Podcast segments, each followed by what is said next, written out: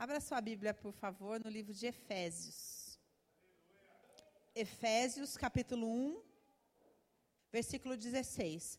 Não cesso de dar graças por vós, fazendo menção de vós nas minhas orações, para que o Deus de nosso Senhor Jesus Cristo, o Pai da glória, vos conceda espírito de sabedoria e de revelação no pleno conhecimento dele iluminando os olhos do vosso coração, para saberdes qual é a esperança do seu chamamento e qual é a riqueza da glória da sua herança nos santos.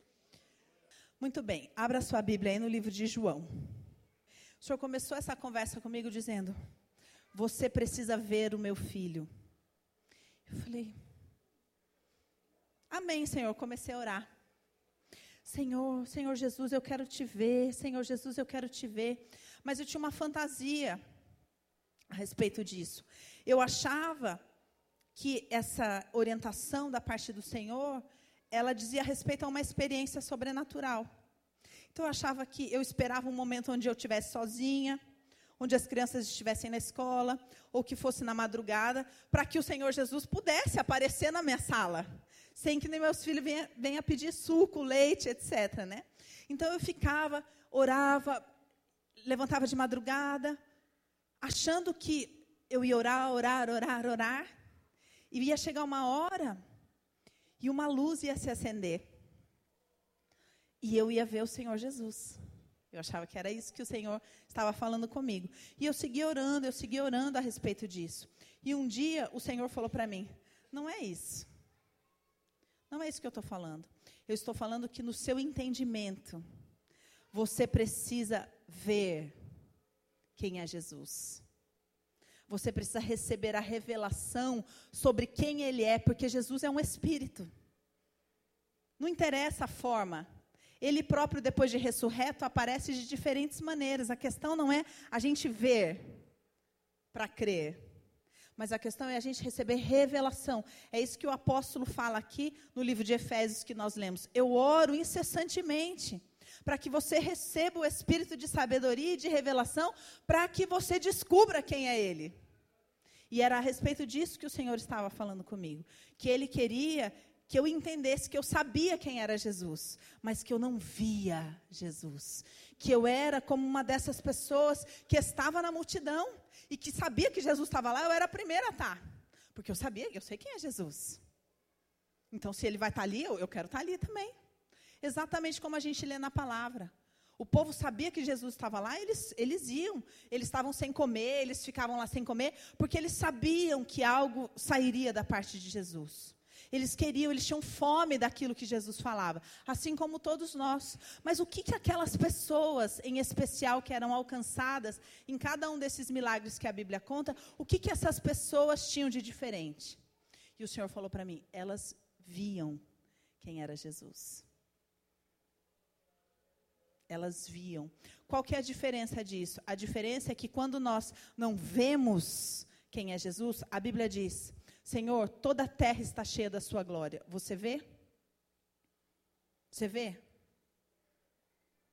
Então você não usufrui. Mas está escrito na Bíblia: toda a terra está cheia da sua glória. Isso é uma verdade. Só que nós não vemos, então nós vivemos numa realidade que é o mundo jaz no maligno. Se nós víssemos toda a terra cheia da glória dele, nós nos relacionaríamos com essa glória. Quando eu não vejo Jesus, eu estou ali na multidão esperando o quê? Que Jesus me veja. Porque quando eu estou vendo Ele, a luz que emana dele começa a me transformar. Eu não preciso que ele me veja, eu não preciso que ele venha na minha direção, eu não preciso que ele lance uma palavra para mim, eu estou vendo ele. No capítulo 9, ele encontra o cego de nascença e ele anuncia que esse cego de nascença que nunca havia visto iria ver. Né? Muitos de vocês podem pensar: eu vou ver o quê? Eu vou ver o que Deus vai fazer na minha vida, eu vou ver o que Deus quer que eu faça, eu vou ver a revelação do meu futuro. O que é que eu vou ver quando os meus olhos se abrirem? Se não for Jesus, você não está vendo nada. A primeira coisa que o cego viu foi Jesus. E o Senhor quer nos revelar a pessoa de Jesus. Então, no capítulo no, no, livro de João, capítulo 14, o Senhor Jesus diz assim, versículo 5, disse-lhe Tomé, Tomé é nosso conhecido, né? Que precisava ver para crer. Tomé diz: Senhor, não sabemos para onde vais, como saber o caminho?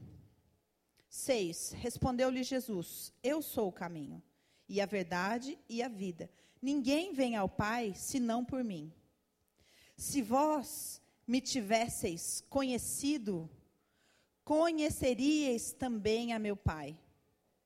Desde agora o conheceis e o tendes visto. Replicou-lhe Filipe: Senhor, mostra-nos o Pai, e isso nos basta.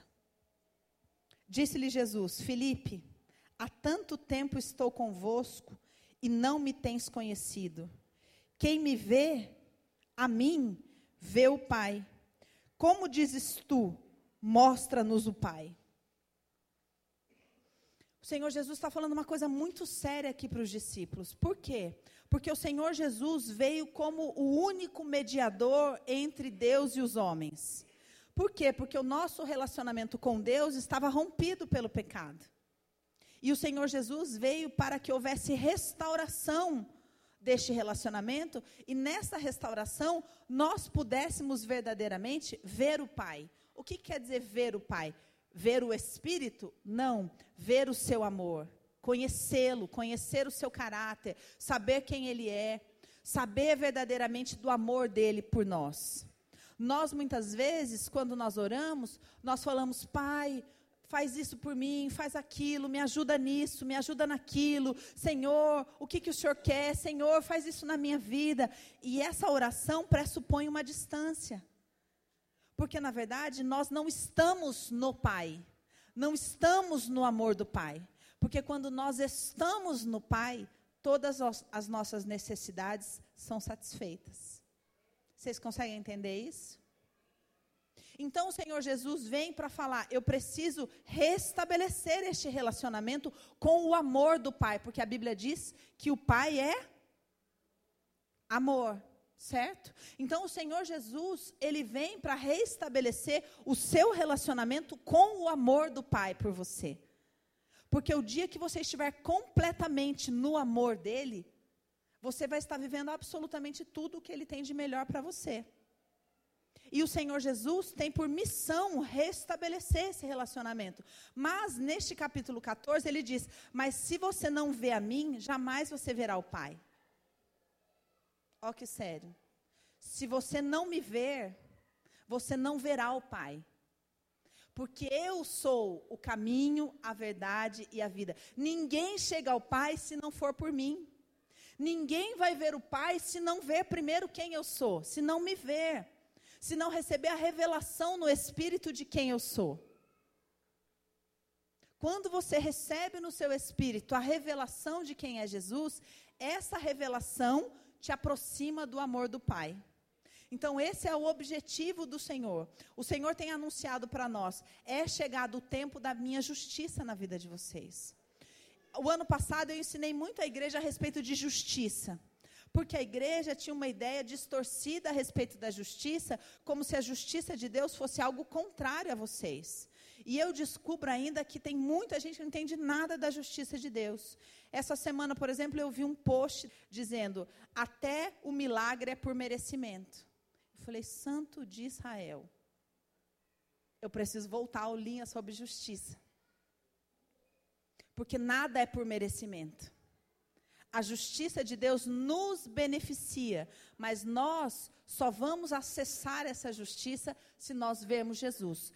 No capítulo 9, nós vamos chegar aonde, aonde o Senhor tem por objetivo. João 9. No comecinho dessa conversa, caminhando Jesus, 9:1, viu um homem cego de nascença. E os seus discípulos perguntaram: Mestre, quem pecou, este ou seus pais, para que nascesse cego? Respondeu Jesus: Nem ele pecou, nem os seus pais, mas foi para que se manifestem nele as obras de Deus.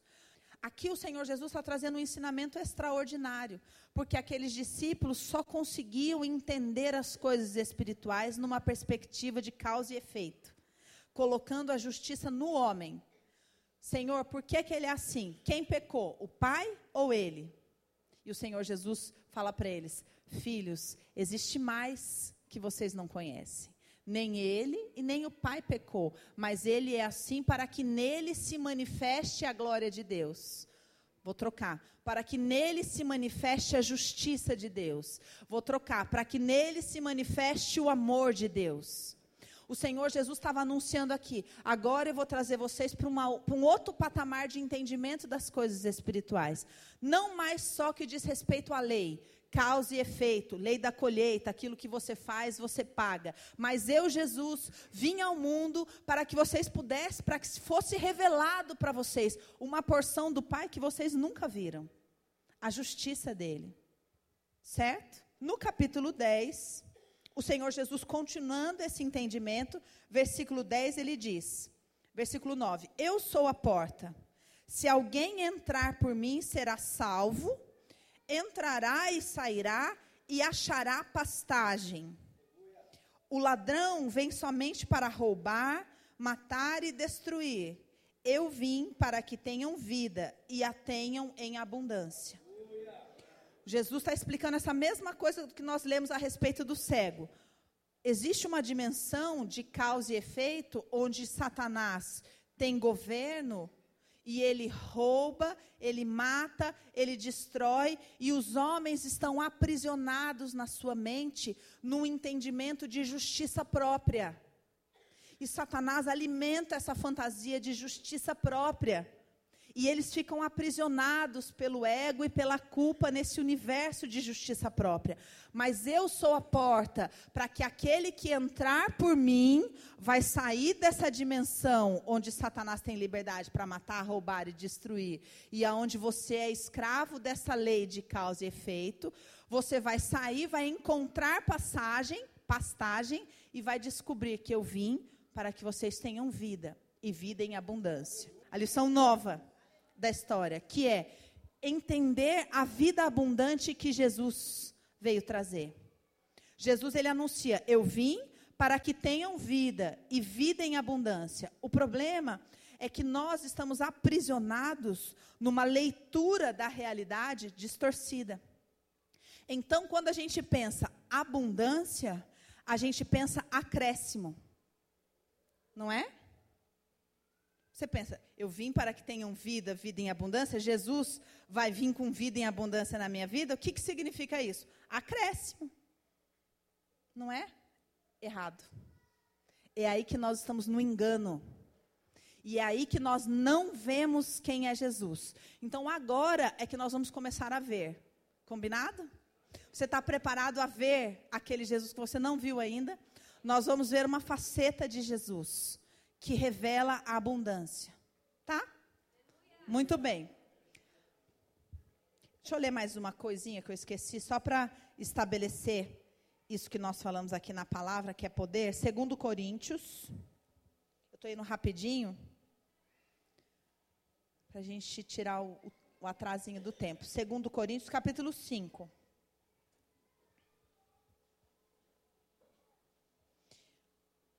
O apóstolo está explicando a respeito dessa questão de justiça que eu acabei de falar para você.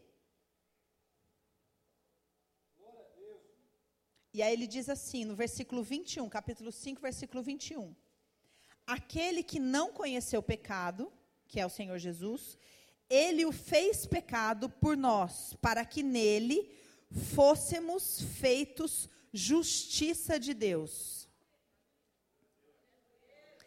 Ou seja, a primeira coisa que o Senhor Jesus vem trazer para as nossas vidas é a justiça de Deus.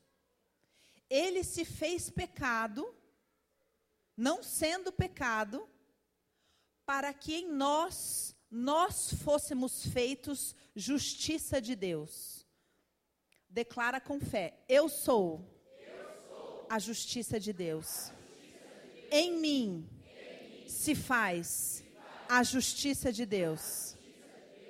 Amém?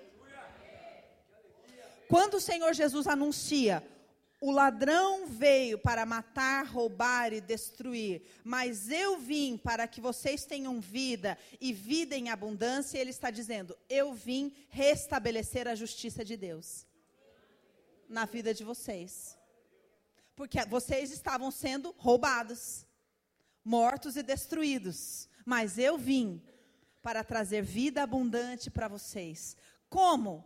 Restabelecendo a justiça de Deus na vida de vocês. Por que, que isso é tão importante? Porque Satanás faz você ouvir uma palavra de abundância e fala para você, só que é acréscimo, viu? Você já tem bastante coisa, você não tem gratidão pelo que você tem? Quando Jesus for fazer um milagre na sua vida, é acréscimo. Aí você fala, ah, amém. Aí você entende, ah, então por isso que Jesus escolheu outra pessoa para fazer abundância e não em mim. Porque está arraigado no meu ser uma compreensão de justiça própria, de mérito. Então eu ando no meio da multidão, só tal pessoa é alcançada, mas eu acho normal. Porque eu estou aprisionada numa noção de mérito. Vocês estão entendendo? Porque se eu não estivesse, eu não ia achar normal. Pega uma criança, pega um monte de criança e dá uma coisa só para uma delas para ver se ela vai achar normal para ver se ela vai falar, vai lidar com a própria frustração dela, guardar o choro e falar: "Não. Amém. Só Deus sabe o que faz quando deu pirulito só para aquela pessoa. Mas nós estamos escravos de uma mentalidade de engano que coloca a justiça em nós. Então, quando eu vejo acontecer algo, esse senso distorcido fala: porque você não merece, né? Aí eu já me consolo. Não, amém, mas Deus tem o tempo dele. Deus sabe o que ele faz. Só que estou eu, Jesus e todo mundo ali. Estão entendendo? A prisão. E aí a gente vai caminhando na multidão, todo mundo na multidão, vendo as pessoas sendo curadas, vendo as pessoas sendo tocadas, vendo as pessoas tendo uma experiência extraordinária com Jesus, mas o meu senso maduro de justiça própria fala: não chegou a sua vez ainda. Você seja maduro e saiba esperar, porque você não vai receber nada mais do que um acréscimo.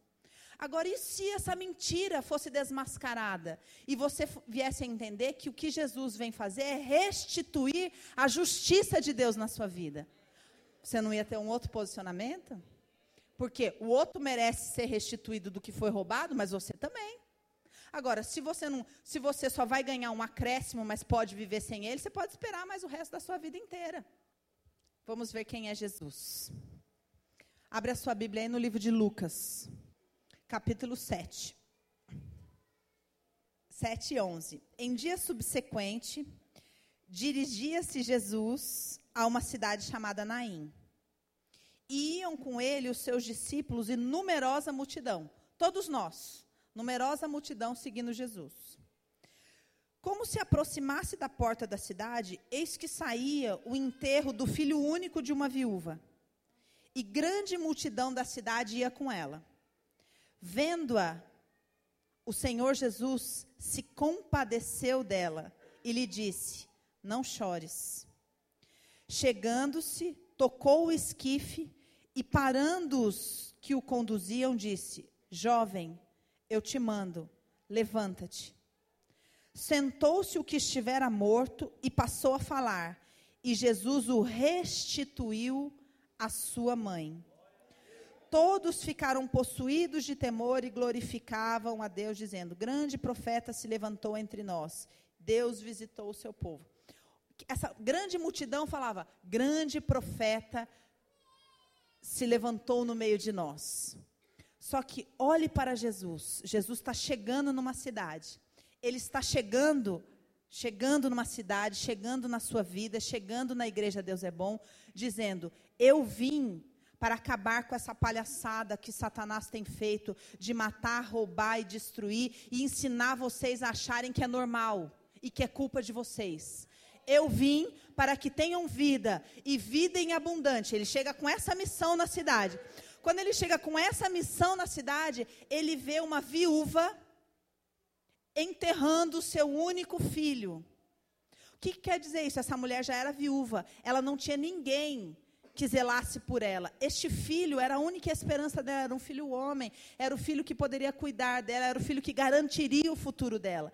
Ela estava completamente soterrada, aceitando aquela realidade, como, os, como muitos de nós, porque Satanás ele não para. Ele é voraz, ele vai destruindo, destruindo. Não bastava ela ser viúva. Quanto mais liberdade a gente dá para ele, mais ele vai ganhando terreno e mais morte ele vai trazendo, ele vai, ele vai acabando com tudo. Quando Jesus entra naquela cidade, ele olha para aquela mulher e se compadece dela. Esse é o nosso Jesus. Ele se compadece dela, toca no esquife e diz: Chega, eu vim para que vocês tenham vida e vida em abundância. E o restitui à sua mãe. Abre aí, Marcos capítulo 1.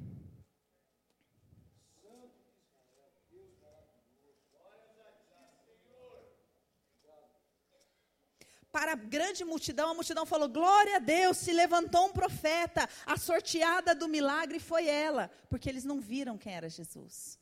Eles não viram que Jesus era o amor de Deus encarnado. Jesus era o Filho de Deus, era amor puro, era a ação de Deus em favor dos homens. Era chegado o tempo da justiça de Deus na vida daquelas pessoas. E Jesus chegou anunciando: Eu vim para que tenham vida em abundância. Acabou. Devolveu o filho para a mulher. Mas a multidão chegando, che, seguiu falando: Ó, oh, glória a Deus, hein? Aleluia. Porque não era para eles, era só para ela na compreensão do povo. Marcos capítulo 1.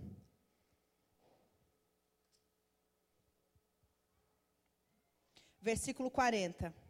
Aproximou-se dele um leproso, rogando-lhe de joelhos: Se quiseres, pode purificar-me. Jesus, profundamente compadecido, estendeu a mão, tocou-o e disse-lhe: Quero, fique limpo. No mesmo instante lhe desapareceu a lepra e ele ficou limpo. O Senhor Jesus olhou para aquele homem compadecido, cheio de compaixão. Jesus é um sol de compaixão. Nós só precisamos olhar para ele sabendo quem ele é. Jesus é amor puro. Jesus não há limite. Se você tiver coragem e falar, Senhor Jesus, se tu quiseres, ele vai olhar para você movido de profunda compaixão e dizer: Quero. Seja restituído daquilo que está lhe faltando. Seja, ele olhou para o leproso e falou: Seja restituído da sua dignidade. Satanás estava comendo a carne daquele homem. Senhor Jesus olhou e se compadeceu, que foi para isso que ele veio. O Senhor Jesus não faz acepção de pessoas. Senhor Jesus, quando olha para nós, olha para nós movido de profunda compaixão. O grande problema é que a maioria das vezes nós estamos ali, Satanás, ele vai, eu vou fechar esse raciocínio, peraí. Satanás, ele está se aprimorando.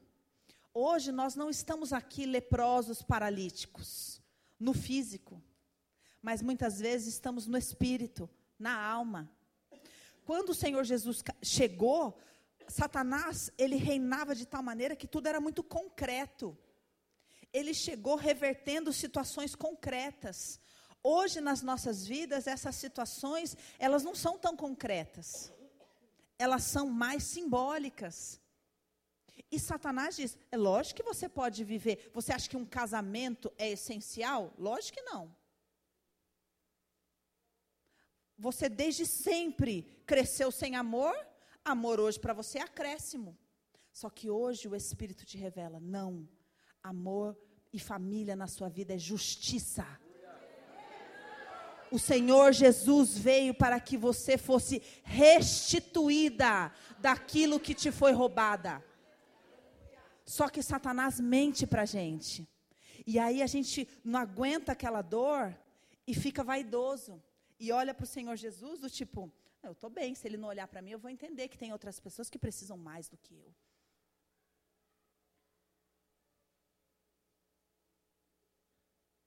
Aprisionados numa cadeia de ego. e por medo da gente lidar com a nossa própria realidade, a gente não se abre para olhar e para ver quem é o Senhor Jesus. Por isso que o Senhor Jesus perguntou para Pedro: Quem dizem que eu sou? Ah, um fala isso, outro fala aquilo, outro fala aquilo outro. E tu? E vocês? Vocês dizem que eu sou quem? E hoje o Senhor Jesus pergunta para a gente: Quem dizes que eu sou? Quem eu sou na sua vida? Um mestre? Que você segue os ensinamentos para ser uma pessoa melhor? Uma religião? Uma pessoa que fez muitos milagres e tinha muito poder e você quer que esse poder habite em você? Quem eu sou? Porque Ele quer ser na sua vida a justiça manifesta de Deus. É isso que Ele quer ser. Para que você, vendo Ele, veja o Pai. Porque foi isso que Ele veio fazer. Ele não veio montar uma escola de, de boa conduta. Onde a gente aprende. Eu sei, olha aqui, o Senhor Jesus falou que eu devo dar a outra face. Ele morreu e se fez pecado para que nós fôssemos feitos justiça. Vamos ler mais. Marcos capítulo 3.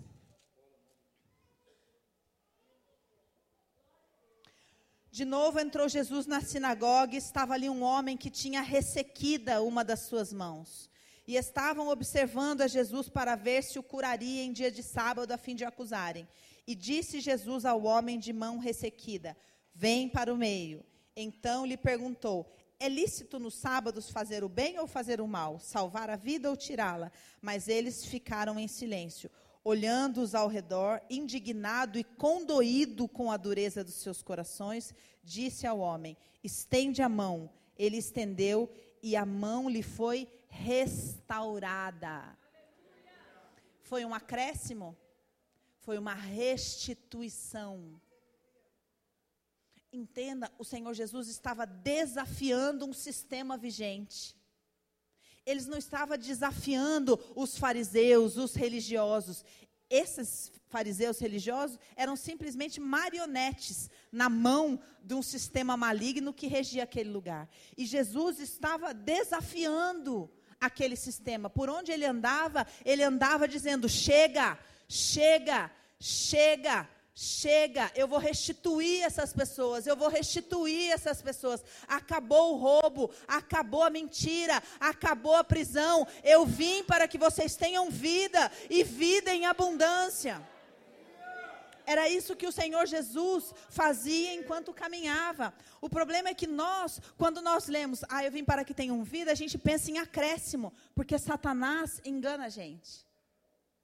E acréscimo a gente pode esperar. Vamos mais. Marcos 5.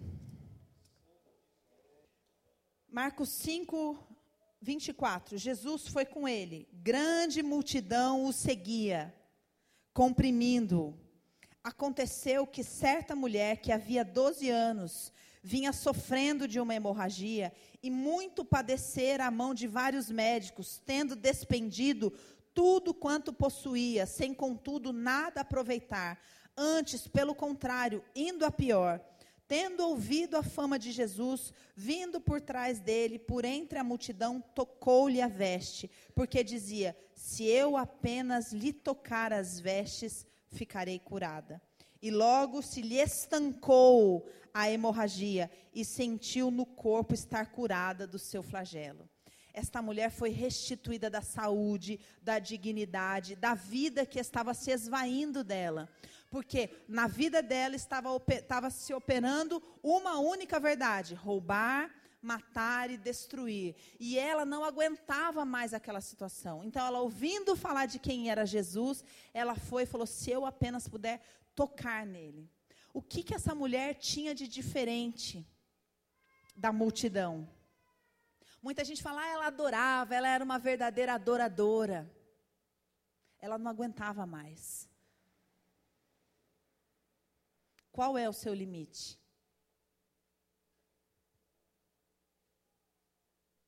Qual é o seu limite? a nossa vaidade nos mantém reféns das mentiras de Satanás. Porque a gente acha, ah, minha situação não é tão grave assim. Eu posso esperar. Eu não estou tão desesperado assim. Jesus veio para restabelecer a justiça de Deus nas nossas vidas. Se você fala, eu estou muito bem, obrigada, você vai seguindo a multidão e achando bonito aquilo que Jesus faz e se alimentando de ver. Se alimentando de vir na igreja e ver que, nossa, que testemunho bonito, nossa, que legal que Deus fez na vida de outra pessoa, nossa, que legal Deus fez na vida de outra pessoa, nossa, Olha, realmente, eu, eu, por um momento hoje eu senti uma coisa tão boa na hora do louvor. Aprisionados. Sem que para nós, no nosso espírito, seja revelado quem é Jesus. Porque a hora que no seu espírito você recebe a revelação de quem é Jesus, não tem como aquilo que é nele não vir para cima da sua vida, porque foi para isso que ele veio. Não tem nada a ver com a gente. Não tem absolutamente nada a ver com a gente. Tem a ver exclusivamente com quem Ele é. O grande problema é que nós, por conta da nossa vaidade e da nossa distância, da dureza do nosso coração, nós impedimos que Jesus tenha liberdade de ser na nossa vida quem Ele é. Ó, oh, que sério colocando uma palavrinha na frente. Eu. Eu. Não, eu preciso entender, Jesus, o que, que eu estou fazendo de errado, entendeu? Eu preciso entender, Jesus, o que, que o Senhor quer que eu faça. Eu preciso entender, Jesus, o que Deus quer de mim. Ele vai falar, eu quero que você morra, peste. Sai da frente, deixa eu fazer aquilo que eu vim fazer. Eu vim para que tenham vida e vida em abundância. Para de me atrapalhar. Para de colocar o poder em você. Jesus, quem pecou? Ele ou os pais dele? Ninguém. Ele está assim porque para que eu manifeste a glória de Deus. O poder não está em vocês, está em mim, Senhor Jesus falando. Não me interessa a história de vocês. Eu vim para que tenham vida e vida em abundância. Marcos 7. Eu escolhi Marcos para você ir virando a página entendendo que todos os milagres que Jesus fez revela quem ele é. Se você, você pode escolher na sua casa. Agora eu vou ver isso em Lucas. E ler em Lucas, milagre por milagre, você vai ver a justiça de Deus se manifestando, não o acréscimo de Deus se manifestando. A justiça, a restituição, a restauração de Deus se manifestando na vida das pessoas. Marcos 7.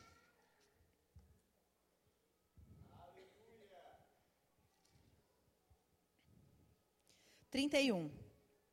De novo se retirou das terras de Tiro e foi por Sidom até o mar da Galileia, através do território de Decápolis. Então lhe trouxeram um surdo e gago e lhe suplicaram que impusesse a mão sobre ele. Jesus, tirando-o da multidão,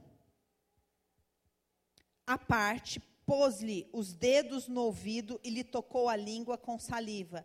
Depois, erguendo os olhos aos céus, suspirou e disse: Efatá, que quer dizer, abra-te.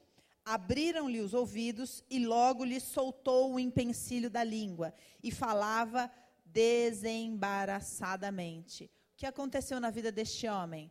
Restituição daquilo que havia sido roubado. Não foi um acréscimo, foi uma restituição. Marcos capítulo 8. 22. Então chegaram a Betsaida e lhe trouxeram um cego, rogando-lhe que o tocasse.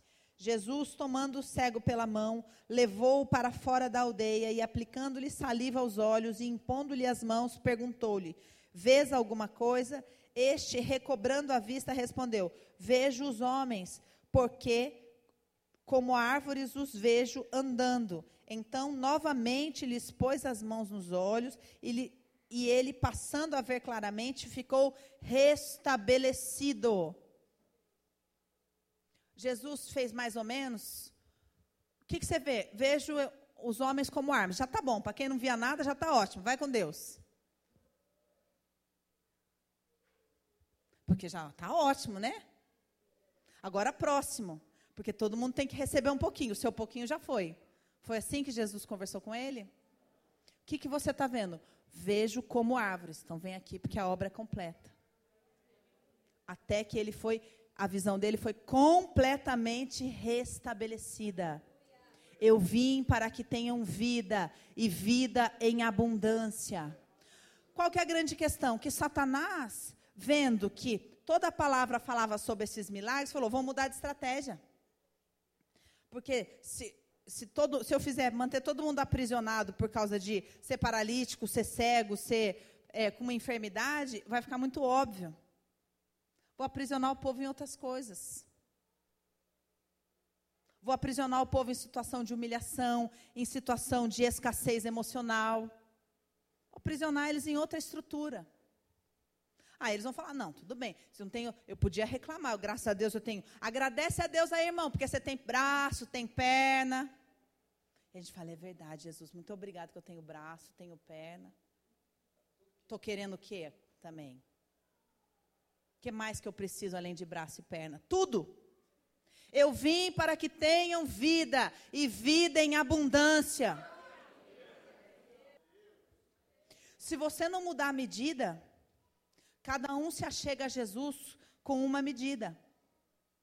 Muitos de nós, a gente está tão aprisionado que a gente se achega a Jesus sem cumbuquinha nenhuma. Não, Jesus, não quero nada, não, só quero, só quero que o Senhor me abençoe. Você já foi abençoado.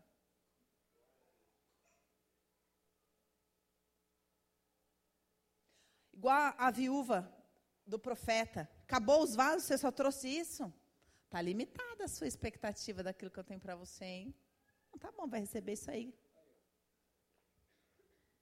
Eu vim para que tenham vida e vida em abundância. Só que as escamas dos nossos olhos têm que cair e a gente tem que parar de achar normal aquilo que não é normal. O Senhor Jesus veio para que nós tivéssemos vida em abundância, vida digna. Digna. O Senhor Jesus morreu naquela cruz para que nós fôssemos feitos justiça. Só que Satanás trabalha muito bem, ele mantém a gente aprisionado desde pequenininho. Desde pequenininho você passa a achar normal aquilo. Você acha normal. E o Senhor quer começar a quebrar essas mentiras na nossa mente, desmontar essa estrutura de pobreza, de humilhação, de diminuição. E estabelecer: você pode tudo, tudo eu posso naquele que me fortalece. Tudo eu posso naquele que me fortalece. E eu não estou falando aqui de dinheiro estou falando de dinheiro. Dinheiro é uma pequena coisa do pacote vida abundante. Faz parte também. Porque, por exemplo, a mulher do fluxo de sangue tinha perdido saúde e dinheiro. E o Senhor a restituiu. Eu não vou ler aqui, mas você pode ir enumerando. Vai vendo todos os milagres que você lembra a sogra de Pedro estava enferma, o Senhor Jesus ordenou que a febre saísse e ela começou a servi-los normalmente. A filha de Jairo estava morta e o Senhor ordenou que ela voltasse à vida. O lunático, o Senhor Jesus, quando vem se apresentar e diz: Eu vim para que tenham vida e vida em abundância, ele está falando de restituição ele está falando da justiça de Deus sendo estabelecida. Ele coloca uma vírgula e diz: Ele veio para roubar, mas eu vim para acabar com essa palhaçada e trazer vida abundante para vocês. Abra sua Bíblia no livro de Joel. Joel capítulo 2. Vou ler desde o 23. Alegrai-vos, pois, filhos de Sião regozijai-vos no Senhor vosso Deus, porque ele vos dará a justa medida, a chuva, fará descer como outrora a chuva temporã e seródia, as eiras se encherão de trigo e os lagares transbordarão de vinho e de óleo. Aqui ele está falando de acréscimo, de abundância. 25. Restituir-vos-ei os anos que foram consumidos pelo gafanhoto migrador, pelo destruidor e pelo cortador, o meu grande exército que enviei contra vós. Comereis abundantemente, vos fartarei e louvareis o nome do Senhor vosso Deus, que se ouve maravilhosamente convosco, e o meu povo jamais será envergonhado. Sabereis que estou no meio de Israel e que sou o Senhor vosso Deus e não há outro. O meu povo jamais será envergonhado. Esse é o caráter do nosso Deus e essa é a promessa que ele fez. Restituir-vos-ei. Restituir-vos-ei. Eu faço questão de que a minha abundância seja visível na vida de vocês, para que o louvor que vocês vão dar seja verdadeiro e para que o meu povo não seja envergonhado. Só que o Senhor Jesus diz: Pedi e dar-se-vos-á. Batei e abrir-se-vos-á. Buscai e achareis. Quem dizes que eu sou? Pergunta o Senhor Jesus. Em outras palavras, o que você quer de mim? Eu vim para que você tenha vida e vida em abundância. Eu vim para acabar com a obra do ladrão na sua vida. Eu vim para restituir você. Tira o seu eu da frente. Eu vim para restituir a plenitude do seu casamento. Eu vim para que você tenha vida e vida em abundância. Decida hoje sair da multidão. O objetivo dessa palavra, entre outras coisas, além de que você receba uma revelação, é que você saia daqui profundamente decidido a não fazer mais parte da multidão que seguia Jesus aonde quer que ele fosse. Mas que você saia daqui hoje com fome de ler a palavra dele e falar: Senhor, eu quero te ver. Eu quero te ver, eu quero ver quem o Senhor é. Eu quero receber a revelação que está por trás da letra. Quando eu ler e ele se compadeceu, eu quero sentir a sua compaixão.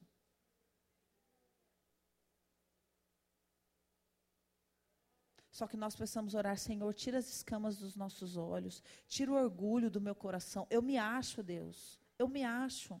Eu tô aqui adestrada. Eu fui adestrada por Satanás a achar normal isso aqui que eu vivo dentro da minha casa. Eu acho normal. E eu fico aprisionada num questionamento de culpa e responsabilidade. O que, que eu tenho que fazer? O que, que eu tenho que fazer? O que, que eu tenho que fazer? E o Senhor espera, ué. Está esperando você abaixar sua bola.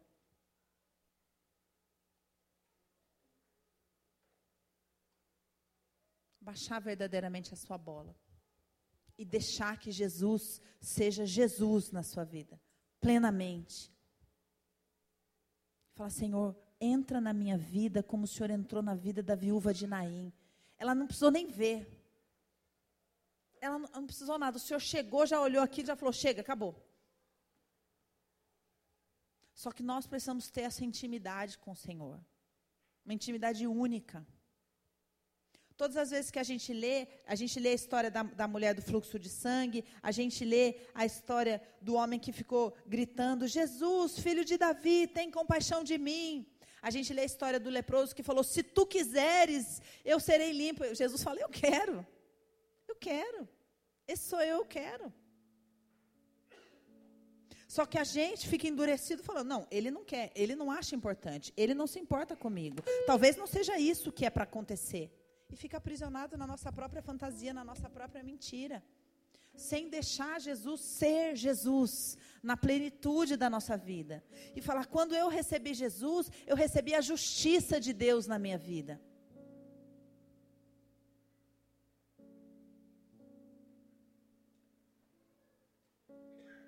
Nós muitas vezes somos nós que nos trancamos numa prisão com a chave para dentro.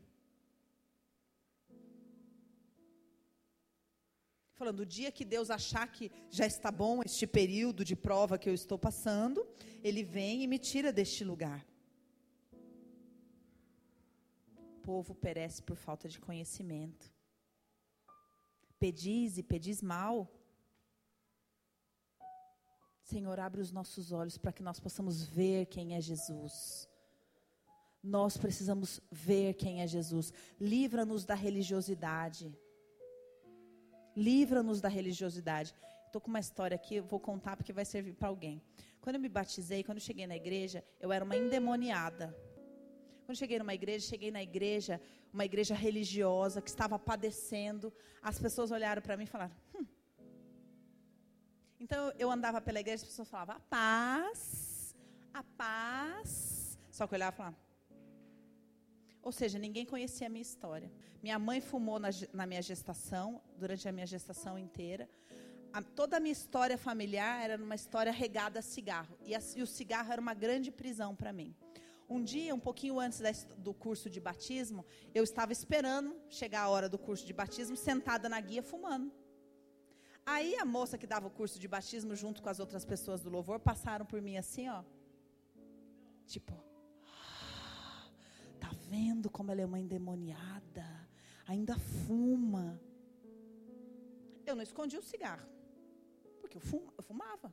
Então eu fiquei olhando para elas, fumando. Mas só o Senhor sabia o que, que era o cigarro significava para mim. Quantas vezes eu tinha tentado largar aquele cigarro? E a moça meio que tentou conversando comigo, falando: Olha, você vai se batizar, mas fumando? Meio tipo assim: Você é digna de se batizar fumando, né? Eu falei: Não, mas eu, eu vou parar. Ela: Você tem que parar mesmo, hein? E saiu. Quando eu desci as águas do batismo, eu estava num profundo jejum. Eu tinha escolhido o Senhor Jesus eu era endemoniada, minha mente não funcionava, não conseguia entender a palavra, porque eu tinha estudado esoterismo a vida inteira, minha mente, minha mente era toda selada, não entendia a palavra de Deus. Mas eu entendia os evangelhos. Então eu jejuava e lia o Senhor Jesus. E chorava, e chorava, e jejuava no meu quarto, e lia os evangelhos. E era a única coisa que eu conseguia ter, porque quando chegava na igreja, não entendia nada do que aquelas pessoas estavam falando. Não conseguia entender aquele Deus que aquelas pessoas estavam falando. Mas um dia, no meu quarto, eu jejuando e orando, e, e eu lia, começava a chorar de ver quem era Jesus. Um dia, um sol se abriu no meu quarto, e o Senhor Jesus se apresentou no meu quarto. O Senhor Jesus se apresentou no meu quarto. O meu quarto ficou parecendo um sol. E eu chorei como uma criança naquele momento e eram poucos dias do meu batismo. Quando eu fui me batizar, eu falei para o Senhor Jesus: Jesus, eu creio em Ti. Eu já decidi pelo Senhor, eu não, mas eu preciso pedir um, um presente de batismo. Eu não sei se isso existe, porque eu nunca ouvi falar que alguém pede presente de batismo, mas eu quero pedir para o Senhor um presente de batismo. Eu quero pedir que quando eu subir das águas, o Senhor me faça parar de fumar porque o cigarro para mim representa a morte, representa a desesperança, representa toda a história da minha mãe. E se eu parar de fumar, eu sei, vai ser um sinal para mim de que o Senhor vai ter uma vida nova, o Senhor vai me dar uma família, o Senhor vai me dar uma história. Esse foi o meu relacionamento com Jesus. E eu desci as águas do batismo. Quando eu subi, eu senti um fôlego gelado entrando em mim, assim, ó.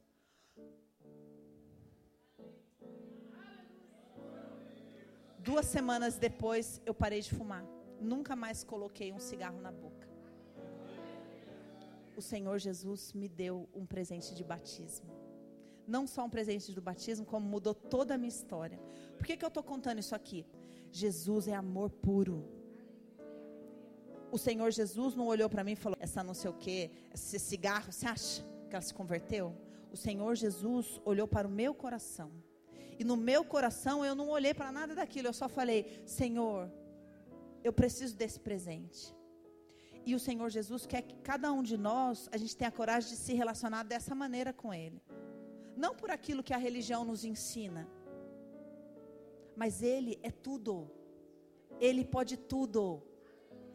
O poder não está em nós. Se eu pensasse, se eu acreditasse que o poder estava em mim, eu não tinha me batizado até hoje, porque eu ia estar escrava do cigarro até hoje eu não ia ser boa o suficiente para o Senhor Jesus. Nenhum de nós é bom o suficiente para o milagre, nenhum de nós é bom o suficiente. Nós nunca estaremos prontos. Nós precisamos estar desarmados. Desarmados. Você precisa rasgar sua alma diante do Senhor Jesus e falar: Senhor Jesus, eu sou infeliz. Eu te amo, eu te adoro na igreja, eu, mas aqui, ó, no profundo, eu sou infeliz eu não acredito nisso, eu não vivo aquilo, eu preciso daquilo outro. Peça e dar-se-vos-á. Precise do Senhor Jesus.